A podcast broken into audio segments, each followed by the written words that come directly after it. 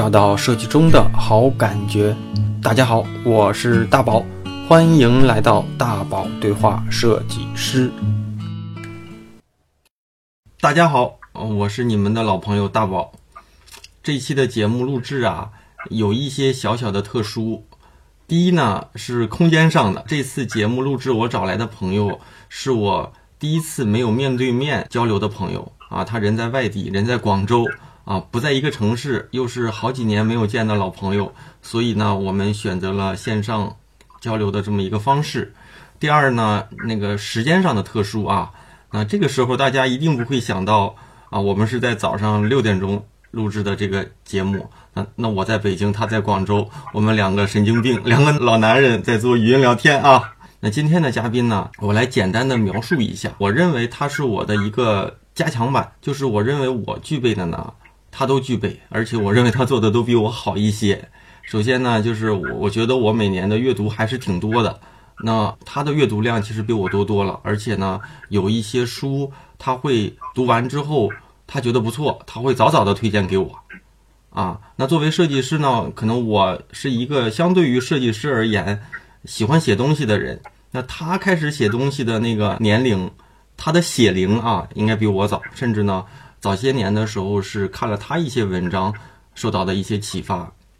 啊，过去的从业经历呢，基本上我们还有一些相似，甚至呢，我们俩年纪也一一般大。他是一个算是一个设计上的一个网红，在站酷上也有一些知名度啊。我们上一次见面呢，是在两三年前啊，可能是三年前左右，好久不见。其实也不知道什么时候能再见面，所以呢，就不如说找这么一个机机会啊，我们就约一个线上的聊天。就这样呢，我想起了我这位老朋友米田，那发起了这次交流，作为一期节目分享给大家啊。那米田先跟小伙伴们打个招呼吧。哎，应该算早上好，对吧？早早上好。现在的广州应该天也是黑的吧？天呐，完全是黑的，完全是黑的。习惯了，一般我基本三百六十五天有三百六十天，基本就这个时间已经起了啊。我风雨不改，对对。简单的回顾一下我们的，就是我能想起来我们结识的方式啊。那我我我我想起来，就是刚才我在捋的时候，我就在想，嗯，我们俩基本上我觉得有很多相似的从业背景。那当年呢，我我是在站酷上瞎看文章，看到了，可能看到了某篇文章，觉得我操，这个文章写的有点屌啊，然后我就习惯性的进去了。进去之后呢，发现了这么一个人。那这个人，所有之前习惯性的都会觉得某一篇文章好，就会点到他的那个目录里面，把他东西都给看一遍。看完之后呢，哎，就觉得我操，有一些文章真是受到启发。作为设计师，写给设计师的东西嘛。然后后来。好像后来也是自己写公众号还是写豆瓣的，陆陆续续可能也会加一些认识的、不认识的朋友。我其实当时没记住你的名字，但是我记住了你的头像，我就记得那个头像我是有印象的。结果那天发现你之后，我就发现，诶，是不是你啊？结果一确认还真是你。你还记不记得咱俩当时加完微信之后都说了啥？哦，已经太遥远了，不太记得，你都不记得，因为加的人也比较多。因为我当时印象特别深，我就是首先跟你确认了一下，你是不是那个站库上的谁谁谁，然后你就说在正是什么小弟还是什么的，然后我就心想啊，好谦虚啊。然后我记得你还说，你说哎什么，嗯，也很早关注我写的东西，然后有一些东西好像也觉得呃有一些收益，就是你当时大概说的意思。然后我当时的感觉就是，好像还真是越是厉害的人呢。说话或者是那种态度就特别谦逊，我认识的人基本上都是这样的人，所以当时我我觉得没想到，就是有时候感觉这世界也挺小的，看着看着，哎哎，自然而然我们认识了，当时也没想到，就稀里糊涂的就就认识了。嗯，怎么说呢？因为本来设计师写这块的人就不是说特别多，就写的还还凑合过得去的，真的就凤毛麟角。对 对对。因为主要设计师很多都是喜欢发作品，对，而不是说喜欢写文字类的东西。对对对，对，可能跟这跟他们的从业背景有关系。对对对。不过以我的观点去看的话，其实，呃，写点文字的东西，可能对你的整体逻辑能力，包括那个对事物看待事情的方式，还是有有有有有差异的。对对对。尤其是坚持了这么一这么一段时间之后。嗯，甚至说他会倒驱你，让你为了写一些东西，会再去学习一些东西，再去留意一些身边的东西，可能你的敏感度会高一些吧，啊。然后然后我们今天起这么早，咱就聊聊呗，聊聊早起。那个你你今天几点起来的？我今天呢、我今天是五点四十二分，四十二分。那平时像你刚才也说了，平时都是这么早起来吗？啊，大概大部分时间都是这样吧，哎呀，那你是比较也很难很难很难说，可能病了好了可能就不一定那么早。如果没什么事，基本就是这个点。因为我之前嗯，因为我有个朋友加入了一些群，但是群里面那些人四点多快五点就开始打卡了，他们。还是挺变态的 所以我就说你是我的加强版，哪些各各个点可能做的都比我略好。关键是我呢，啊嗯，有一段时间大概是在我我定不下来时间，但是一般都是在有一段时间定在五点到六点，所以有的时候五点半，有的是五点四十，有的时候五点二十几分，但是没办法固定。有的时候再加上前一天加班或者睡得晚一点，第二天就就就就会给自己找个借口，说今天就算了吧。结果，但是到冬天呢，到冬天这一段时间我是起不来了，要不叫今天有事情，我也觉得挺好的。这样的话，我可能一般也会睡到该上班时间的那个时间起，一般都是在八点左右吧。我现在的生物钟一般是在八点前后，就是怎么熬夜八点钟都能醒。但是五五五点多钟还是有点难，但今天特别顺利，因为可能也是因为早上有事儿。嗯，我觉得应该是分人的吧，因为有有一些朋友，包括我大学时候那个我们同寝的楼上那个内蒙古的哥们，他就跟我不一样，完全相反，他是夜猫子，我是晨型人。晨型人就是早上起得特别早的那种，那你晚上睡得晚吗晚？嗯，对，不这么睡得晚。基本我自己睡的话，一般十二点，最多就十二点半一点就睡的了，很少会超过这个两三点。嗯，那早早上起来，像你习惯性的日常的话，如果正常早起来的话，都会做些什么事儿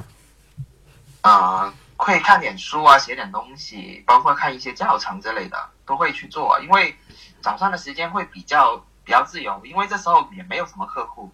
去找你，除非一些嗯嗯国外的客户，嗯嗯嗯，因为这段时间还是很很自由，都是完全属于你的自己的完整的一个时间。其实跟很多很多很多喜欢熬夜的同学也是一样的，他们就是晚上一到了十二点之后就特别有精神，做东西特别来灵感。对其实我是相反的，对对对。我，但是我呢，一般也不会太熬夜，但是我的睡眠时间还挺长的，一般都是十二点之前就睡觉了，一般十一点到十二点之间，有一段时间十点半到十一点，那现在这个时间一般都是十一点左右吧。那也挺好的了。呃然后早上呢，最近是起不来，也不知道是不是因为北京今年特别冷，我就总感觉早上起来特别难受，所以都是相对来说都是八点来钟吧，八点左右吧，啊。嗯，咱们今天开始啊，其实之前大概有一些想问的问题、想聊的话题呢。呃，我在过去的节目里也经常说，就是即便我们都很熟，但是没有这么一期节目，好多事儿可能也不会去问。那借着这期节目呢，我替大家，我替想问的人，再加上这么一倒腾，就会发现，哎，是有一些问题其实可以聊一聊。首先呢，就是嗯，有一些问题可能是我们俩都知道，但是我希望，嗯，你用你的视角去看待这些问题哈。就是有有些时候呢，我们工作之外，其其实是个挺有意思的话题，就是，呃呃，我我觉得米田是一个自驱性很强的人啊，每年也会有大量的这种学习计划、阅读计划。然后我在我经常会说，我说我一年能大概能看个四五十本书，我五十本书左右吧。然后就会有很多人问我怎么做到的。我觉得这个问题应该也会有人问你，所以呢，我想问问，就是你每年大概能能能看多少书？然后你是怎么做到大概这么一个一个频率？怎么怎么完成的？啊、以前的话，我自己的话会可能说自己看了多少本书，呃，不过经过这段时间发展，其实我发现这种方法其实有点问题的，嗯。就是其实不是每个人都是以包括看文字，包括看文字的方式去了解整个世界，嗯。因为每个人的呃可能属性不太一样，嗯。他们对东西的呃敏感程度也不太一样。比如有些人就比较适合通过文字，比如有些人喜欢通过声音去学习，嗯，去了解世界，包括通过影视或者旅行。旅行或者别的东西，对对对，交流什么的，对对对。所以以前可能我会比较强调一天看多少本书，可能这这种只是对于自己的，我不太，现在我都不太要求别人去这么这么做，因为我觉得每个个体可能不太一样。嗯。呃，我自己的话，去年可能就看了六六六十七本吧，如果没错的话，记得。六十七本包括还有还有十几本是有声读物，对对对，啊，应该就是一一一嗯一年一周看一本，大概一年是五十五十四本啊，所以应该是平均下来一周多。但是我我记得你的过去的一年的量可不止六十多本啊，这是不是都是收着看的？嗯、也算是吧，因为也是比较忙，也嗯看的时间不是那么那么那么充裕了，嗯嗯而且能能引发出共鸣的，有时候只是，如果你真的就阅读量，你你总阅读量大概到达五百到六百本的时候啊，嗯就是你会发现一个奇妙的现象，嗯。有些书你只要翻一下目录或者序，你就知道你想不想看，嗯，对对，对，就是这种感觉。所以呢，就就是是嗯。所以就看的就真的去呃，如果你说算上翻目录或者翻序的，那就很多了，就非常非常多了，那是就一看就知道。当然不一定说它是好的还是坏的，嗯。因为现在主要这个阶段去看这种书的话，你会比如看一眼就知道你对这个就作者说的目录跟他的序就可以看出，就是有没有需求他说的东西是不是你需要的，对，就有这种这种判断能力，其实是有的。嗯，现在现在就是不会去刻意的就告诉自己多长时间要看一本儿是吧？但是顺啊就自然而然的一年也能捋出这么几十本儿。对对对对对，比如最近我看嗯，看了一本，跟跟跟这里已经没什么关系了，嗯叫做《运营之光运营之光。哎对对对对啊，行，你可以现在聊一聊，你也可以一会儿聊聊这本书也行哈。啊我一因为一会儿聊聊啊，行。那那个像你啊，那你像像我会我会我会替大家问，就是说你哪来的时间读这么多书呢？就那我感觉每个人每个设计师其实都其实都感觉自己挺忙的。》啊、主要其实我阅读其实就就两段时间，一个就是现在我跟你聊天的早上，对对对，早上一般一般一天抽一个钟肯定是抽得出来的。你看你六点起，嗯如果六点或五点多起的话，你看到七点，应该都没什么人打扰的这段时间。原三周周围的家人可能都没有起，嗯或者应该也，除非你住的特别远，要上班了，七点六点多就上班不过一般一般这种情况是比较少的，上班也因可以时，在路上。对对对。还有第二种时间就是在路上的时间呢，那段时间也是可以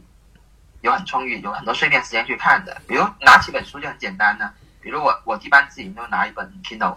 嗯直，接直接打开就可以继续继续往下读了。那你读 Kindle，如果里面有一些东西是自己想要记录下来的怎么办？直接用它那个软件里面直接保存。对啊，但是画一下就好了。但你会导出吗？最后，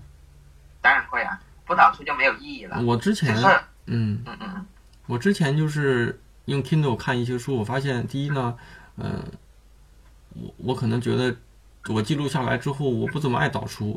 所以后来我用 Kindle 看的都是故事书，故事书就只要看故事就完了，基本上不会记什么。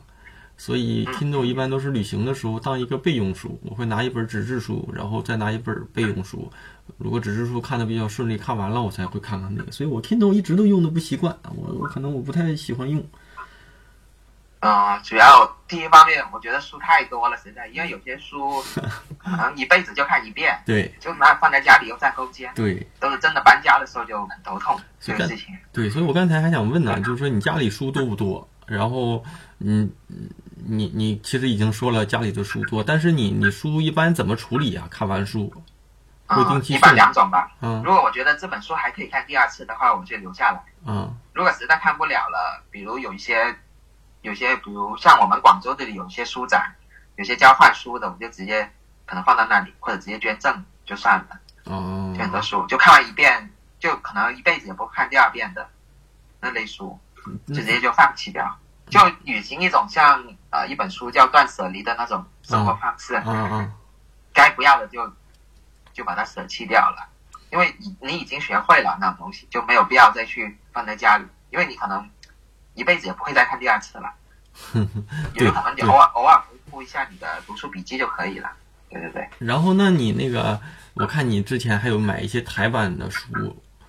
包括说应该也有一些港版或者什么的书。那这种书其实还挺贵的，自己也会舍得直接就舍弃掉。啊、也会啊，也会因为觉得，如果你你觉得那种那种东西已经可以的话，因为不一定是每本台版都写的很好的，但它的啊、因为为什么买台版或者繁体呢？一般它的质量都会相对比较好一点，包括他们尤其是一一些对外文书的翻译，它会准很多嗯啊、可以看出会用心很多，而且呃，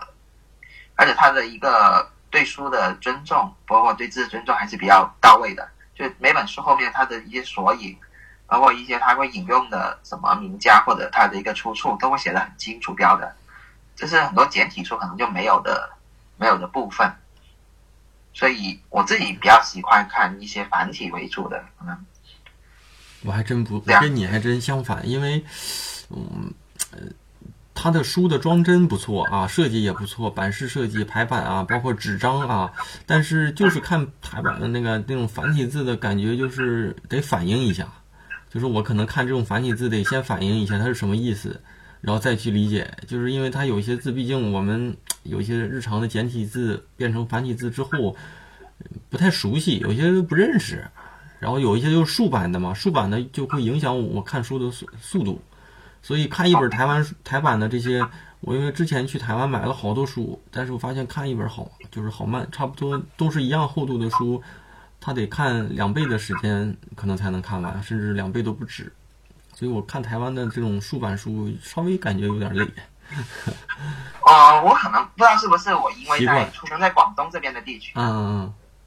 我我也不知道是不是天生就有对这种繁体字比较敏感，嗯嗯嗯。基本就没有这种障碍，没有这种阅读障碍，但竖版呢？你你喜欢读那种竖版竖排版吗？其实都可以。我是觉得竖排版好看但是我我不习惯，反正因为可能也是平时看习惯，对。我还好，因为有些竖排版我觉得挺美的那种感觉，对，它是设计上包括有些是好有些看一些。日版的书好像也是这么一个结构。嗯，对对对有肯定是日本日版的这种的多，然后台湾的不一定，但是整体来说，咱大陆的没有这样的，因为我看着看着就容易串行，你知道吗？就横啊横的不会串，但竖版的就会串行，所以有有几本书买回来之后就不太想看，因为觉得嗯总是想等实在不行闲的时候再看，但又发现闲的时候很少，所以就放着放着也放了挺长时间。嗯嗯嗯。其实这个阶段啊，就是就是现现阶段吧，你觉得你比较感兴趣什么类型的书？已经不是设计书了，我感觉这个兴趣这个阶段，那类能更多是嗯，更多是，比如你搞的是互联网领域的，你会对互联网的。设计这对设计相关的，就是你的你的服务方，比如你的，比如服务方有运营方，还有产品方，还有一些程序员那边的，我会对这些比较感兴趣。就我想了解他们在究竟在干什么，我会对他们的一种状态比较感兴趣。这阶段，对，你可以聊聊刚才你提到的那本书，因为我其实，在你朋友圈里看到了，然后我就故意也没问你。然后这本书，啊这本书，或者是说聊一聊最近说，就是觉得看完看完的哪本书，觉得嗯还不错的，可以挑一本咱聊聊呗。嗯，刚才我说的这本，呃，比如像最近看的这本《运营之光》，嗯可能不一定适合每个、呃每个人去看。嗯嗯，因为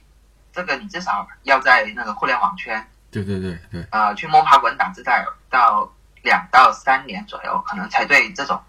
呃所谓的运营会比较感，会有点点兴趣，最起码得了解了解他们在干。对对，而且这本书其实它，呃，如果你抛开运营这个这个抬头啊，其实如果你把它换成设计，其实是类似的那种那种观点，因为它更多是告诉你怎么去架构一个完整的呃呃体系，就是知识体系。比如它架构的是一个运营的整体的一个知识体系。如果你其实反向思考的话，你其实可以通过这本书去架设你作为一个设计师应该具有的一种从低阶到高阶的整体的一个知识体系。所以嗯嗯他对这个知识体系的方法论，包括他的一些技巧，包括他更多的是对整个行业的一个思考的深度会很很会比较深。但很值得称道的就是这个作者，啊这个作者其实没上过大学的，我记得啊他写的是自己是初中文化，他就真的是是靠自己是中国人还是外国人？啊中国人，中国人。哦，对，他也没进过什么任何很大的公司啊，但是这个人对，没有送进过所谓的 BAT，就互联网说的 BAT，没有进过的，那也没有管理过上亿的产品，对。那这个人怎么让人信服他的这个出来的东西的专业程度，或者是让我觉得他有什么呃信可信可的程度呢？嗯，他对对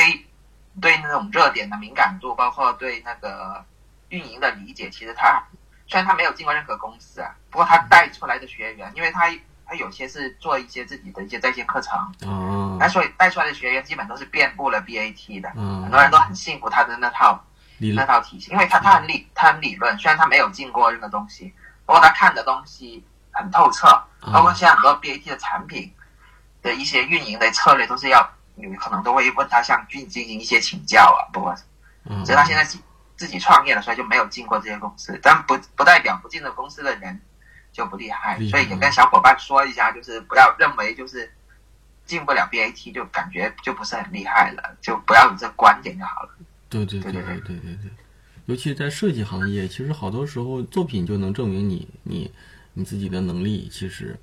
不见得公司，因为公司有公司本身的一些不包括说你你的领导的喜好品味。公司的风格品味，但是不见得自己非得是成为公司那样。其实自己应该有自己独特的，或者是自己独特的这种审美吧，是吧？对，而且我看到一个很有意思的现象，啊就是所谓的 BAT 现在出的一些，比如像 H 五之类的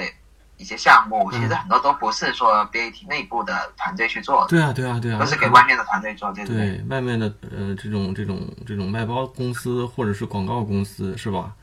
嗯嗯嗯，对其实做的也也很也很好，也很棒，呃，不是也个人，是好多是做的比公司好，他们做不出来才喜欢找外包的团队嘛，因为他们有他们自己的这种这种风格，甚至有一些东西是跳脱出来他们之之前的思维，所以容易出好的。公司内部很多就是条条框框比较多嘛，对，对。那你像你刚才也说说你现在就是有的时候会做一些笔记，你你一般感觉上啊，就是读完的书都会做吗？还是说只挑自己认为有用的？还是说，嗯，读书在整个就笔记在整个读书的这种数量里面其实是不多的。还是挺多的。但这些啊、呃有时候大宝就说，为什么我最近写书就写东西的东西少了？嗯，但不是说少了，因为我公开发布的东西少了。对因，为，对对对，其实写笔记的话是拉回到写笔记这个话题啊。嗯写笔记这个话题的话，我自己基本还是每一篇每一篇呃每本书都会写，嗯。大概好呃就是你觉得比较好的话，值得分享的话，可能就会分享出去。记得好的呃就是比较好的话，一般会写三到四千字吧，其实也可以的，嗯就包括引述他一些比较就比较触动的一些文字，结合自己的经历，嗯。啊，三四千字是没问题的。比如一般的话，五百字到六百字也可以，基本就没有特别大的触动，或者触动不是很大，或者它只有一两点触动我的，就记下来了一两点就可以了。你会就嗯，你会直接就是嗯自己写到一个文档里，还是像我吧？现在说实话，落到真正的笔记里面的少，但是我基本上认为我看完这本书对我有帮助的，我会在在书里面写，在书里面画画写写，直接就记录下来。所以想想找的时候，直接找到那本书，但是写到自己的这种文档里的，一年写不了几本。我自己啊。嗯，我自己的话有点相反，啊。我会把它都都整理到一个，但是通过很多软件啊，嗯比如我写笔记是用一个叫 Beer 的软件，嗯就 Mac 就 Mac 上会有的，嗯嗯就一类似一个红色的熊嗯这个图标。嗯那个软件去记，因为它它很适合用作，不知道大家听过没有一种笔记方法叫做子弹笔记法，我听过。对对对，你可以简单，你要不聊一聊聊两句这个方法呗？其实就是嗯。啊、呃我用一句话解释吧，嗯。就是用最简短的文字去记录下那个观点，就有点像那种啊、呃列表，就是所谓的 to do list，就是嗯嗯。计划、to do list 那种计划表嗯。表单，嗯。就只用一句话去简单记录就可以了。嗯就你需要的话，通过这句话去进行展开。子弹笔记就类似这么一个东西，嗯，所以一个目标是很明确的一个一个标题。嗯，对。然后它过去过去记完的东西还会还会翻看是吧？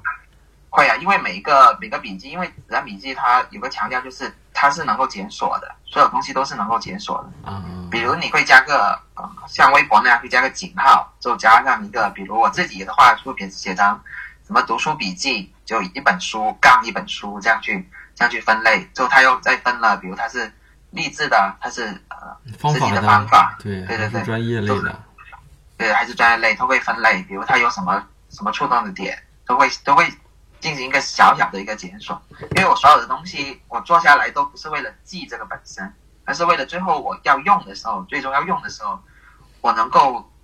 快速检索到，这是我记的最终的目的，就是这样。嗯嗯嗯。对对对，其实就是按理说就是，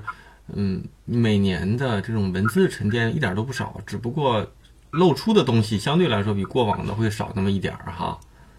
啊、对因为尤其尤其我自己读完那个硕士之后，在广美，就会发现其实写的东西深度确实不够，嗯嗯嗯。就不太想想去就看以前的文字啊，在，但是大宝说可能有什么触动，嗯嗯。就我觉得写的还是很烂的，所以我现在都比较少。但是你要这么想哈，就是呃我我我我把写东西的那个目的不当成嗯写好，而是当成练笔，我是这么想的，就是我会因为写东西而练练自己的这种笔头功夫也好啊，平时的这种对对知识的这种获取和整理能力吧，不不指望他写的有多好，但是就包括说现在的电台，也不指望说内容做的有多好，或者是能讲的有多深或者多有趣，有的时候就是第一呢是跟朋友们能有一个。呃，关系上的这种活楞一下，因为毕竟如果没有这种问题，我们俩可能很难腾出再腾出一两个小时，嗯，来一个电话的聊天。其次呢，就是可能练练自己的语言表达能力啊，这种甚至说这种尬聊的能力，我觉得这都可能通过一种机制吧，能把自己推动一推动。但是你说写的好不好，我自己的文章也很少去看，可能也不好，就是也不好。所以说怎么说呢？呃，每个人可能不同的阶段会想的东西会不太一样。嗯嗯怎么嗯这么说？对对对对对，这样可能会更更更更更好去解释这个问题。就是除了阅读啊，你还有没有什么？就是其实我觉得你是一个呃各种方法都愿意去，我认为比我尝试跟执行的效果会呃就是会多的人吧啊，就是就是除了阅读，你你认为就是设计师还有哪些嗯？你尝试过，或者是你认为身边有一些朋友尝试过的一些成长和学习的方法，可以聊一聊不？嗯，我觉得应该是有一种感触比较深的，就是就是教就是最好的学，啊，就是所谓的对对对，呃，这是我觉得就是你要快速成长的一个很重要的一个方法，就是如果你试图想将一门技术或者一门一门一门体系去弄明白的话，你就试着、你要把将这套东西，当然你有可能是初学者没关系，你就交给你更初学的人，就试着将这套这套东西，你试着教给他们。当然可以自己拟一个目录，有点有点像你是一个作者，你要写一本给你比你水平可能呃更差一点的人去看，让他们去理解，就这门东西是呃怎么样的一个东西的这么一个课程吧。嗯你就试着去捋一下，去捋的过程，其实你就会发现你的一个知识的一个盲点，你就会去补。一般一般，如果你要教会一个人，你至少要对那个知识知识点啊，至少你要了解两到三次，才能大概去弄懂究竟它是什么样样的一个一个情况。因为很多同学可能就是比如看教程，就看完一次，做完一次就算了。嗯其实真正离懂还是差还是差距挺远的。就这种就是一种比较好的方法，就是自己设置你去拟这么一个课程目录，我觉得是相当比较坏的一种方法。那这种方法啊，打个比方，就是我我是一个设计新人，我每天的工作，打个比方，有很多人是，嗯，甚至说是一些电商的一些，呃，运营设计师，甚至一些美工啊，他他他会他会有一些很基础的问题，就比如说，他说我做这种电商的美工，第一呢是不知道价值，第二呢是如果用用你的说法就是去教，他不知道他这些东西可以教给别人的是什么，就是如果说我们，我觉得我们会有一些从业的这种年头，但有一些人可能就是刚毕业的，他们可能真是觉得我自己都还还是。就是这种半斤八两，我都不知道我能叫啥。其实，其实你怎么样还是有教的一个可能，因为你就算你一个刚入门的，包括这哪怕你是一个实习的，嗯，你你肯定会随着你的一个年，就算你就算你哪怕在公司待了三个月，可能三个月后又招了一个实习的过来，嗯，但你从资历上其实已经比他高一点了，但你就可以去传授一些相关的一些。一些体系，你可以捋一下，比如你这个公司或者你这个业务流程里面有什么值得注意的，比如我的哪些软件的知识点和我沟通的知识点是怎么样可以快速给到这个呃跟你合作的这个资历可能更低一点的一个同学是啊，嗯，对对对对对，其实这个过程本身就是一个很好的一个一个学习过程。其实我我记得一个我之前老板说的很重要的话题啊，就是。如果你想往往上再往上走的话，比如每一个阶段，比如你设计师要到高级，高级要到总监，嗯，总监可能就是 CEO。那如果一个普，如果你不自己创业的话，如果普通一个公司公司的一个进阶的一个情况的话，嗯，啊，一般都是你需要在每一个阶段，你就要找到去替代你这个你现在职位的一个人，你才有可能去往上走。我觉得这个观点还是挺对的。嗯，如果你找不到，你基本就不可能往上走的了。嗯嗯嗯嗯，对对对。其实有的时候还得让自己的伙伴强大，然后自己才能往上再对对对，能能走上去。对对对，要不然的话，你的精力不可能你自己变得非常强大，你下面的人或者或者不叫他下面的人吧，或者你的一个合作伙伴，对，还是比较原地踏步那样的话，对对对，多厉害也没什么用。对对对对对，是，因为整体的它的一个经那个体系就出出毛病了。人就说嘛，其实真正的关系，包括说你要是作为一个。呃，相对来说是一个呃 leader 这样的岗位，你找的人尽量都是比自己强大的，这样的话就越来越强大，越来越强大。但是有一些人呢，他可能害怕自己的下属的能力高过自己，他就会找的人比自己能力略低，那略低的人就找略低，最后呢就发现像一个俄罗斯套娃一样，能力都是一层层递减，最后做的东西也会越来越差。那能力比自己强大的人，可能到最后，嗯，就是这个。产出的东西啊，最后发挥的作用也会越来越好吧。嗯，对，其实但是有有的人是做不到的，或者是说有些人就担心自己的所谓的功高盖主，自己的下属比自己强，最后抢了自己的风头。我相信肯定有一些人是这样的。对对对，肯定不一定，因为我说这种人会，这种人会比较开阔一点，他对对整体视野，就这其实就是一种全局观了。嗯，因为你你说的那种那种人可能就是。比较窄一点，他的视野，或者是因为他的层次没有提上去，视野，对对对，就视野。因为还还有很多情况，就更多很多人，我也问过很多，比如你教会了教会了徒弟，饿死了师傅，这种思维还是有的。现在对对对对对，还是那种很很，他们就觉得，其实他他们有没有思考到一点，就是就你教的过程中，你要去横向去发展其他的一个东西，嗯嗯，而不是说你一直去一直去琢磨。你这门技术，因为现在这个时代变得还是很厉害的，嗯嗯嗯，就有可能你，比如现在所说的很热门的 UI 嘛，UI 设计嘛，嗯，可能过多几年可能就没有这个，这个所谓的这个职位或者对这么一个需求了，嗯，就变成其他一个东西了。那你那你说你这个师傅到时候怎么办？还有一个我觉得很很明确的一个例子，就是最近看书看到的，就是以前做芯片，就手机芯片那个那些工程师啊，嗯嗯。就当年的话，手机的竞争跟现在不一样。现在比如都是用高通、Intel 那种芯片的嘛。嗯嗯。当年的竞争都是各自的手机厂、手呃手机厂商都会有自研自己的芯片。嗯。就就养了大群的这种所谓的芯片硬件工程师，就这样的一个岗位。而随着那个呃，比如 Intel、高通这些，它的一个可定制化或者呃，它的一个。它的一个统呃行业的统一标准嘛，大部分现在的你看是现在手机厂商都是去统一采购这种底层的一个芯片的，不会再去自己研发了嗯自己芯片。而这种所谓的当年养的这种手呃硬件硬件商，就会感觉自己都被时间时代淘汰了。如果他们继续还想在这个行业走的话，你只能去美国了，嗯因为中国已经没有这个岗位了，嗯就也是挺悲哀的标准一个事情。化的啊，对。对对对对对，其实是这样的，包括说现在啊，好好多好多就是都是细分每个每个每个业务线啊，每个专业层那个可能都会聚焦在某某几个公司里面，是吧？然后你看现在的手机，大部分都是其实都是你在设计外观，找别人的配件攒在一起，包括汽车其实也是，除了特斯拉，所有的东西是自己做，剩下的汽车。你丰田也好，本田也好，你可能自己就做那么几个核心的部件，剩下的都是，啊，你轮胎找那个专门的那几个轮胎厂去去提供啊，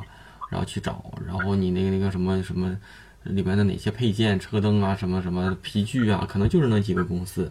但他们自己不会去做。但是他们说特斯拉好像是从头到尾都是自己搞，自己搞，他说这样的话能够把成本降下来。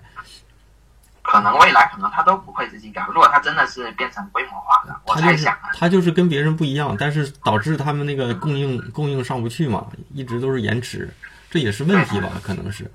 对，也不够太系统，反正是，嗯对，如果你真的想快的话，这种这种没办法的，这种就是一种未来的合作机制。嗯就像一个苹果手机，它是经过可能二三十个国家对不同不同的提供部件去，最后变成一个苹果手机，对对对。而不是说苹果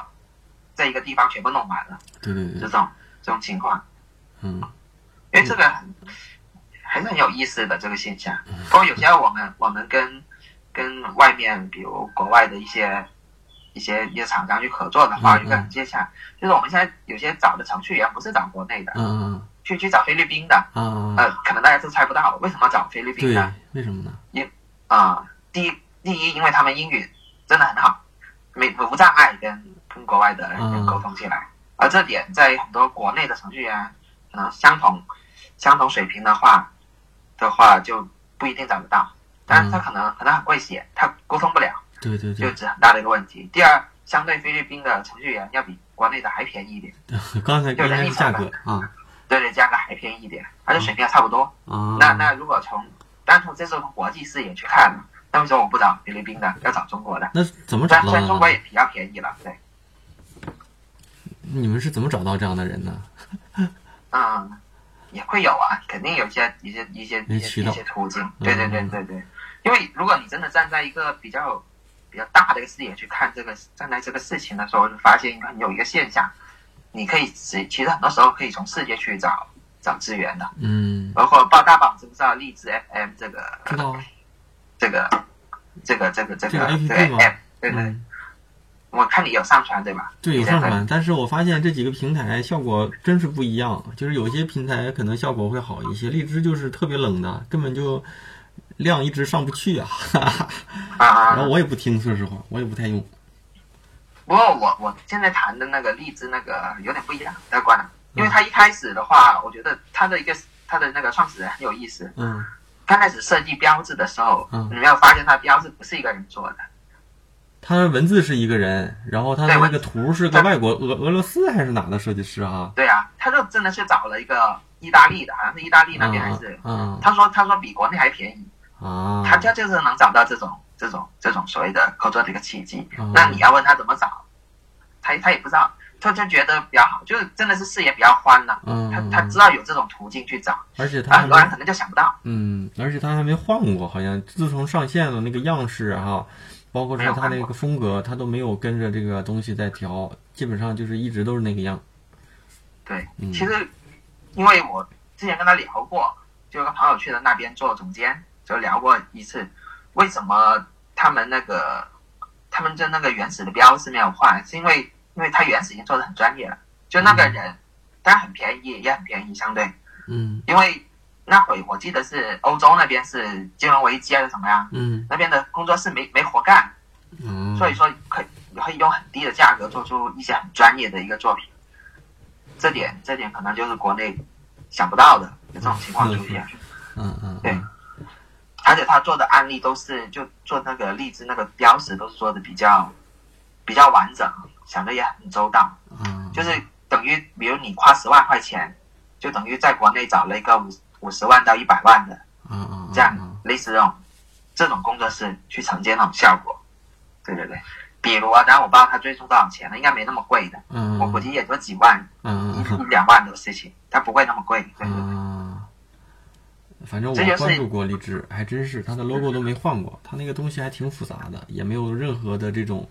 这种轻量化的修改和什么的，就一直都是那样哈。对，嗯，那那个像像我可以问问啊，就是说去年二零一七年啊，如果让你选一本书或者几本书来推荐给大家，你你会马上想到的哪些呢？呃，是一个叫做《黑白三角笔记》的，我看看是什么书啊？稍等，我要查一下，嗯，好，我忘了那本书叫什么名字，嗯嗯。是一个反正是一个日本人写的，啊啊。他写的是一种，啊、也是一个创意总监嗯嗯写的类似于啊、记笔记的一种方法的这么一本书。我就记得其中里面谈到一个观点，就是叫做“黑白三角笔记”。回头可以这样的，就是对，回头呢，大家如果听到这段儿又对这本书很感兴趣，大家可以在公众号上面回复“黑白”啊，回头我会把小米小米会把这本书确定一下，然后我会做一个关键字的那个那个回复，大家因为我写了一个方法，嗯嗯它可以到时到网直接引进去就好了，好就写一篇文章去介绍这种。啊，那行行，那回头我把这个链接什么的，大家大家到时候可以发黑白，然后我会把这个关键字弄成一个标签，大家发黑白的时候呢，直接可以推送出来这本书。到时候咱们可以做一个，现在可以做一个小小的一个呃隐藏吧。现在可以不用说这个名字，那你可以聊一聊这本书对自己的一个启发或者是收益。啊、他讲的方法是我现在没想到的，啊就是他他比如他想创意的时候，黑白三角笔记其实很简单，他就是画了两个三角形，嗯比如像左边会写上，呃，比如要想要创意，比如像呃你要给一个澡堂去吸引那些年轻的男性嗯。呃会过来，他一般左边他会写一个就目标澡堂的一个属性大概是怎么样的，嗯。就所谓的目标商品的一个属性大概是怎么样的，会写在左边那个三角形里面，右边的三角形就是写这群所谓的年轻的男性他们喜欢的什么东西，就通过两边的关键字进行拼合去想，拼合在一起想一些很有趣的一个创意，嗯，就这么一个过程其实，它就就是跟那个原来的思维导图不太一样，对。嗯，它我理解它是一个嗯创意或者是思思维的一个一个方法，是吧？对这本书啊，行，它是国内的那种这种简体字版还是台版的？呃，我记得的话，这本应该是应该是台版，我记得没错的话。哎，不过其实没有关系的，你你其实只要看它几个方法就可以了。它真正真正就讲的比较好的就两三种方法，那你你之前写的那篇文章里是有有吗？有提到这个那可以，那可以，那相当于这样的话可以让大家就就算没有的话也没关系，这种所以不要害怕排版书在哪里没有。很很多时候啊、呃就比如像繁体书这种东西，如果你在稍微大一点的城市，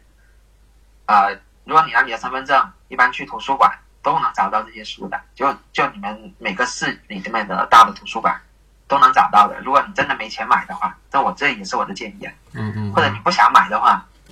这些如果你去图书馆去找的话，一般都能找到。反正我我估计会，反正大城市来说，这些书你想买应该也能买得到。但是就是啊其实我们我们很多设计师他不一定在大一点的城市，可能就是在一些小一点的城市，嗯，还真不一定或者去马云家，对，马云家肯定也有。啊。你只要搜关键字，肯定就能找到但。是对，但一本书有的时候一些小朋友，你说花个台版的书百来块钱，有时候还是得想一想。虽然我基本上也不想吧，但是反正我买台湾书最大的感觉就是觉得读起来累一点，所以读的也少，几本读过几本吧。嗯嗯，这本好像是横版的，我记得没错。啊，行，回头咱先把这本书给推荐出来，大家如果感兴趣呢，可以跟按需看看决定是不是要直接就去买，但是这个是可能每天包括这个作者，他嗯作者有另一本书是有简体的，其实他的方法是差不多，不过那本就更偏向于笔记一点。我推荐这本可能就更偏向于创意思考一点，可能比较接近设计师思维。对，嗯好，很可惜没有引进，暂时对。嗯那到时候咱就先推荐这本，推荐这本儿哈。那今年有没有什么自己一八年也一七年过去了，一八年也算是刚刚开始啊，刚刚开始自己有有没有什么自己的一个年度的小计划或者目标之类的，嗯、也会有吧。可以分享一下不？或者是觉得能把分享的地方分享一下？比如说，一般所有的我说定目标吧，具体什么目标我就不说了。嗯就一般所有定目标的时候，啊、比较比较合理啊，或者是真的是能够实施的话，一般你，我觉得每个人定三个就好了。但这是嗯。关乎于、关乎个人的，嗯嗯，一般三个或者少于三个。如果你再多，如果你定十个目标，嗯。就其实是还是有难度的实现起来，嗯嗯嗯，而且它不系统，因为因为我说的目标不是指那种小目标，比如我要去一次日本旅行，这种就不算目标了。嗯。就马上你只要只要只要买了机票就可以过去了，这种叫日本日本旅行，这种这种不算，就是你可能要经过大概呃两到三个月或者三到四个月，才能去小有所成的这种，这种叫做一个目标，嗯嗯就是或者哪怕要经过一年努力才可能有可能去实现。譬如你要写本书，你你至少磨一年是基本是差不多的一个时间。譬如啊，譬如你要学一个软件，你真要把从零基础到到那个精通的话，包括做成一个完整项目，你至少花三到四个月，嗯，基本就是跑不掉的这个时间。就这种类似这种的一个一个，就如果我建议的话，就是尽量就是定了个目标，第一点就是这个目标就是比较长期的，相相对啊。第二个就是它是它是在你范围内可实施的，你当然每每天基本你都需要去检索一下它。就是一般我定了一个大目标，我会拆分成每个月大概要完成嗯一个小目标大概怎么样的，嗯就是拆分成每天大概我要做一些什么事情，那样才踏实，那才有可能去最终完成我这个所谓的大目标。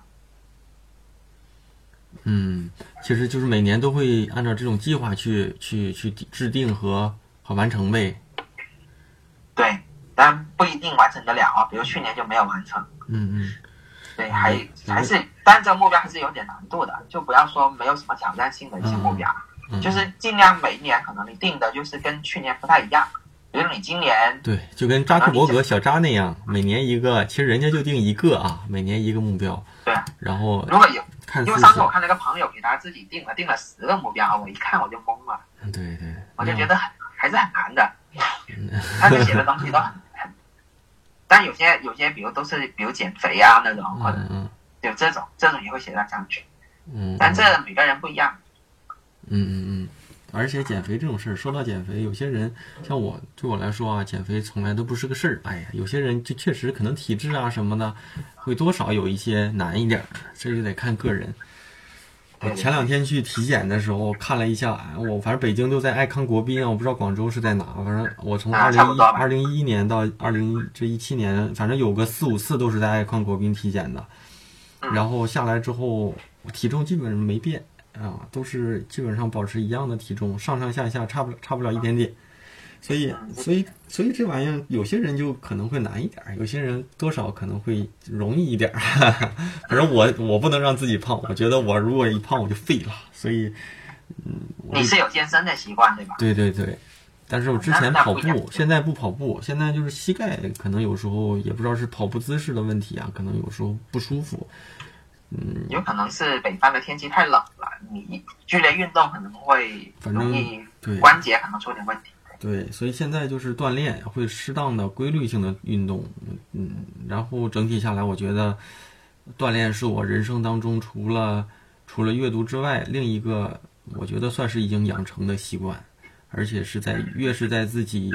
压力大的时候、疲倦的时候，特别就是感觉到嗯工作强度和心态不好的时候，我就越想去锻炼。我觉得是能解决我不少我不少的焦虑问题。呃，可能每个人的方法不一样，但我觉得锻炼对我来说，呃，最有效。有些人可能是，有可能有些人是看个电影，有些人是睡一觉啊。但我觉得锻炼对我来说，可能效果会好一其实你这种。是最好的，对。而且其其实很多时候啊，嗯就是到我们这个年纪的设计师啊，嗯其实其实其实最大的困惑不是说水平是怎么样，嗯嗯而是体能跟不上这个问题。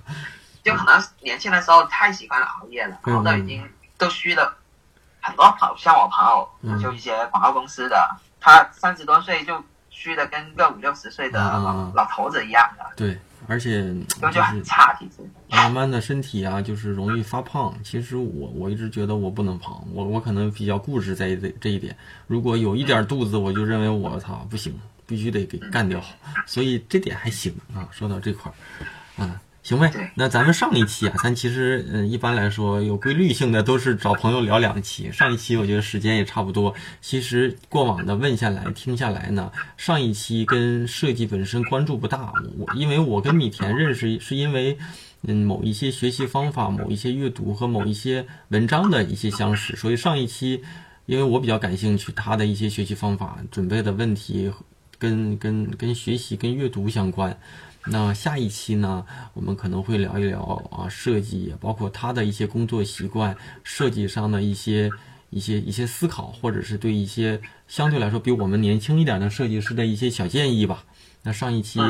那就先到这，在在上一期的结束之前，我再最后提示大家一下，咱们每每每周电台的更新是在周三晚上的十点钟左右。那有的时候因为电那个电台的内容审核，有的时候会晚一些些，有一些时候会早一点。那大概都是在周周三的十点钟左右。喜马拉雅跟网易云音乐会准时的同步更新，然后荔枝 FM 呢也会更新，但荔枝的更新会比这两个平台稍微慢一点。然后所有的文章和电台的通知都会在公众号上面推送给大家，希望大家能够准时的订阅的收听，然后也可以留言，把你感兴趣的问题呀、甚至说对嘉宾感兴趣的问题，都可以在公众号上和平台上留言。然后我相信每一期的嘉宾也会看一看自己这一期的反馈吧。如果要是感兴趣的话，也欢迎跟米田、跟小米互动哈。那咱们这一期的上集上半部分就先聊到这，咱们这期节目就到此为止。嗯，好拜拜。谢谢大家嗯，谢谢大家，拜拜。拜拜。难以呼吸。Tonight，是否又要错过一个夜晚？是否还要掩饰最后的期待？Oh tonight，一万次悲伤